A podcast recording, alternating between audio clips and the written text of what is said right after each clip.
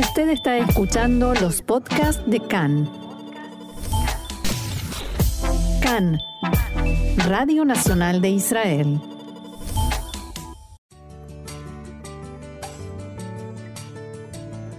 Bienvenidos, acompáñennos a recorrer la actualidad más allá de las noticias.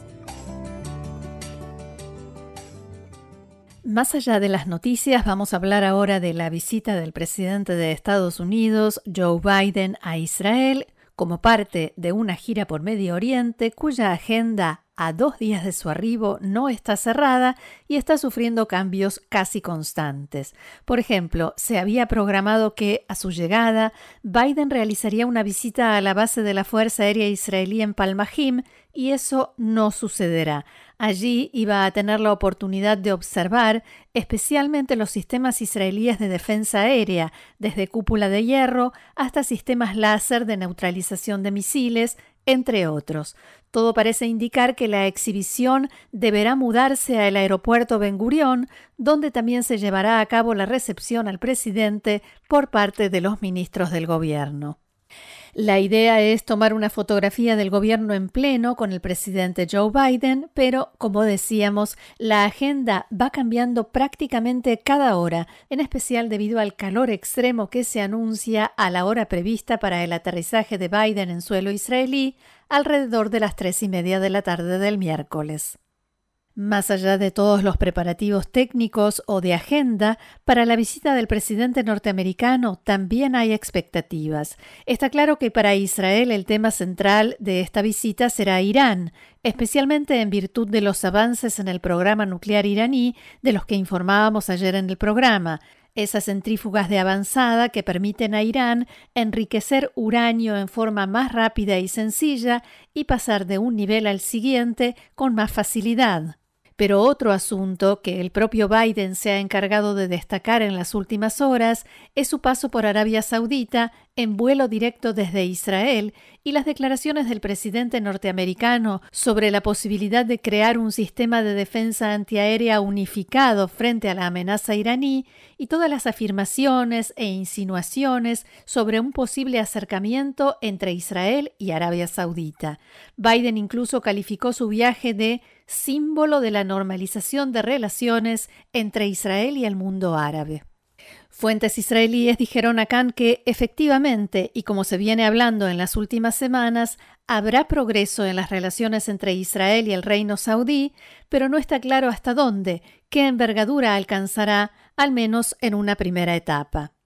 Las fuentes dijeron que está claro que en este viaje Biden recibirá noticias sobre gestos de buena voluntad entre Israel y Arabia Saudita, como por ejemplo vuelos de compañías aéreas israelíes en el espacio aéreo saudí y quizás otros.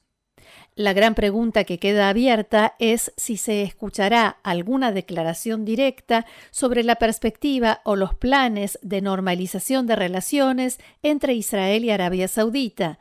Khan pudo saber que últimamente se llevaron a cabo conversaciones entre el gobierno norteamericano y el del Reino Saudita sobre cuál será la declaración que se dará a conocer en este sentido durante la visita de Biden acercamiento, normalización completa de las relaciones, una declaración de intenciones.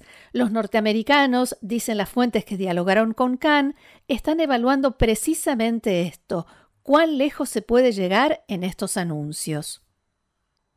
Sobre todo esto, Khan dialogó con la doctora Mijal Yaari, experta en los países árabes del Golfo de la Universidad Abierta y la Universidad Ben Gurion.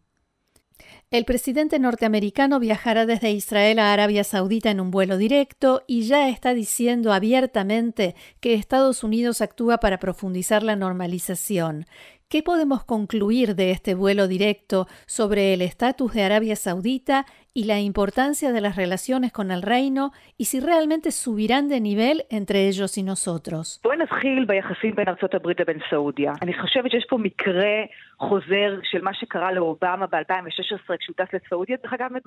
Comencemos por las relaciones entre Estados Unidos y Arabia Saudita. Creo que se está repitiendo lo que le sucedió a Obama en 2016 cuando viajó al reino saudí. Dicho sea de paso, Obama y Biden son dos líderes demócratas, a diferencia de los dos líderes republicanos que eran muy admirados en Arabia Saudita, Bush y Trump. Y tanto en el caso de Biden ahora como en el de Obama en 2016, los dos llegaron desde una posición desfavorecida a la visita. Obama en su momento tenía la misión de convencer a los sauditas de que el acuerdo nuclear con Irán era bueno, algo que no logró de ninguna manera.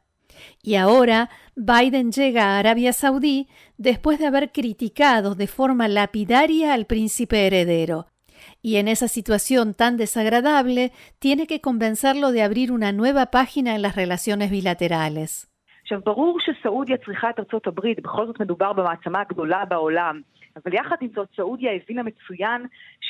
Está claro que Arabia Saudita necesita a Estados Unidos, de todas maneras es la mayor potencia del mundo, pero al mismo tiempo Arabia Saudita comprendió perfectamente que no puede confiarse únicamente en Estados Unidos, por supuesto que no en esta época, y por eso desarrolló otros canales de cooperación, por ejemplo con Israel y también con Rusia.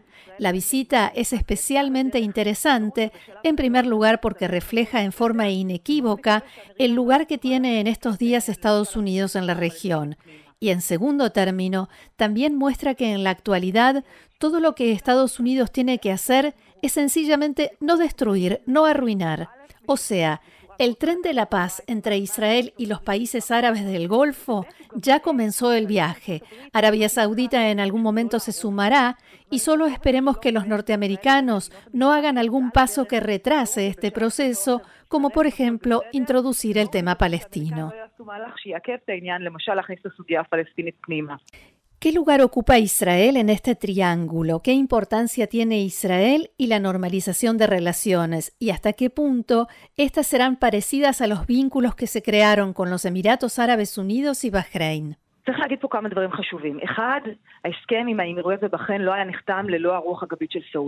Hay que señalar varias cuestiones importantes. Uno, los acuerdos con Emiratos Árabes Unidos y Bahrein no se habrían firmado sin el respaldo de Arabia Saudita. Dos, el reino saudita no es el caso de Emiratos y Bahrein, es el líder del mundo árabe, líder del mundo musulmán. En el momento en que Israel firma un acuerdo de paz con Arabia Saudita, eso no solo nos abre las puertas a otros países árabes, sino a otros países musulmanes. E incluso si esto no sucede de una forma tan precisa, de todas maneras, el hecho de que Arabia Saudita, el guardián de los lugares sagrados del Islam, firme un acuerdo de paz con Israel, tiene un efecto incalculable.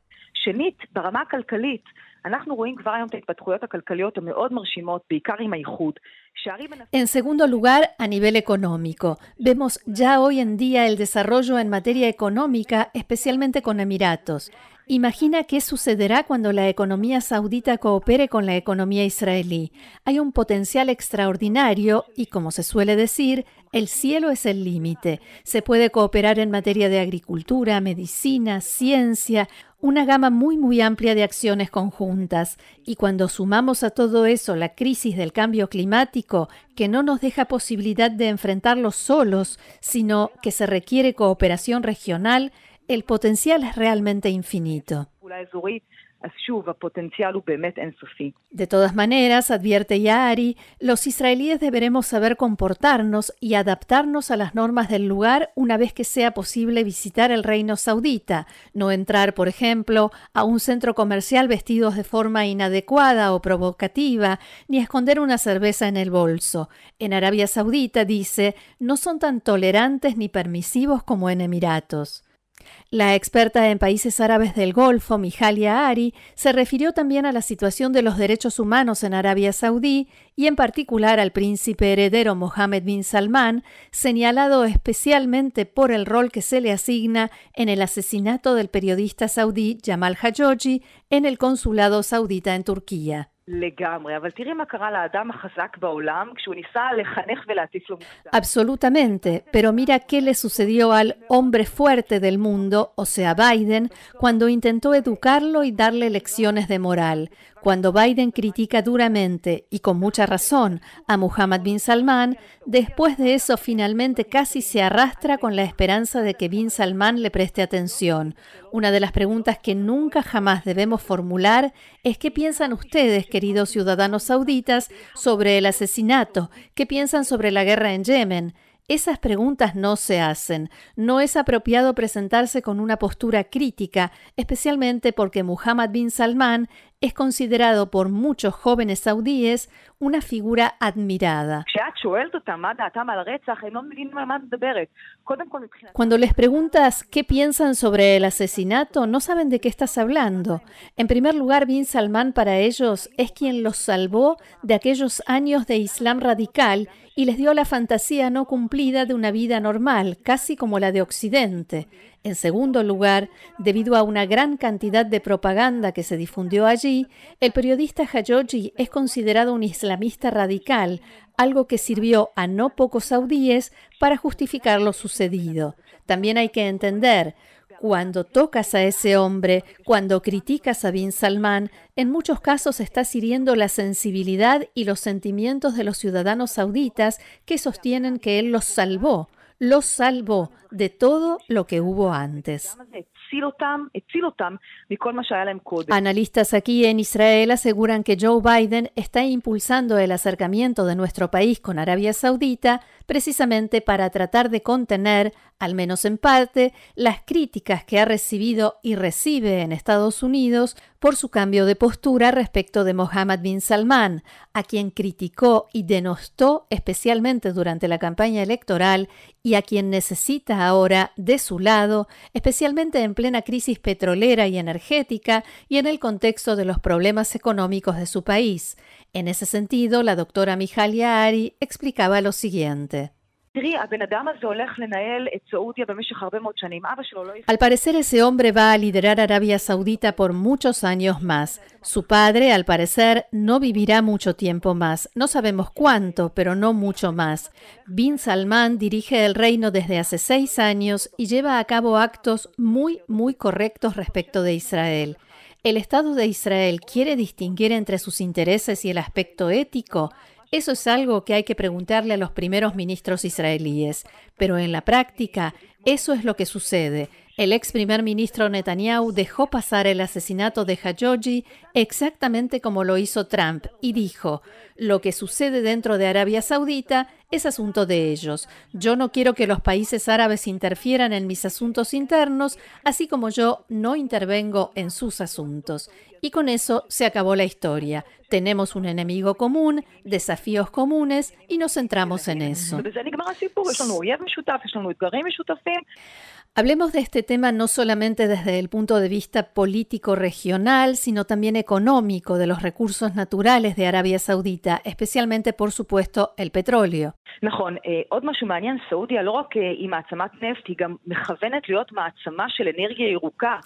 Es cierto, otro punto interesante. Arabia Saudita no solo es una potencia petrolera, se encamina a ser una potencia de energía verde.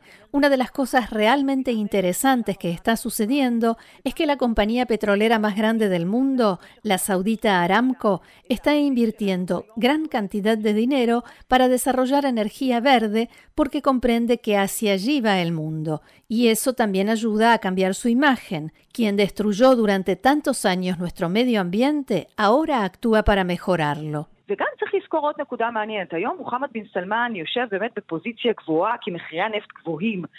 Y también hay que recordar algo importante. Hoy Muhammad bin Salman está en una buena posición porque los precios del petróleo están altos. Al mismo tiempo, hay mucha inestabilidad en este aspecto. Por ejemplo, en la época del coronavirus los precios bajaron en forma muy significativa.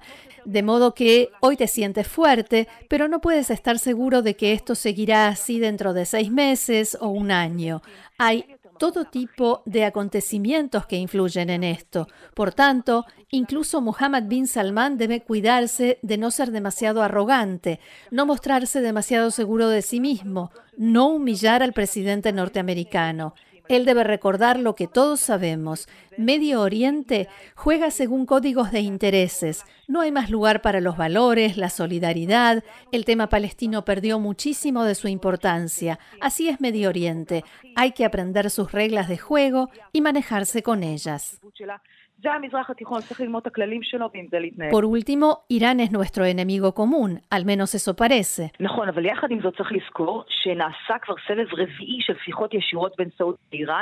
Es cierto, pero al mismo tiempo hay que recordar que ya se llevó a cabo la cuarta ronda de conversaciones entre Arabia Saudita e Irán, con mediación iraquí.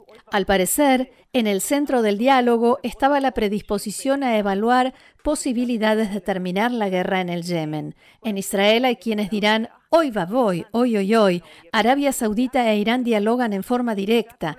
A mi entender, eso es algo bueno. Cuando esos dos países bajan el fuego entre ellos, todo Medio Oriente sale ganando.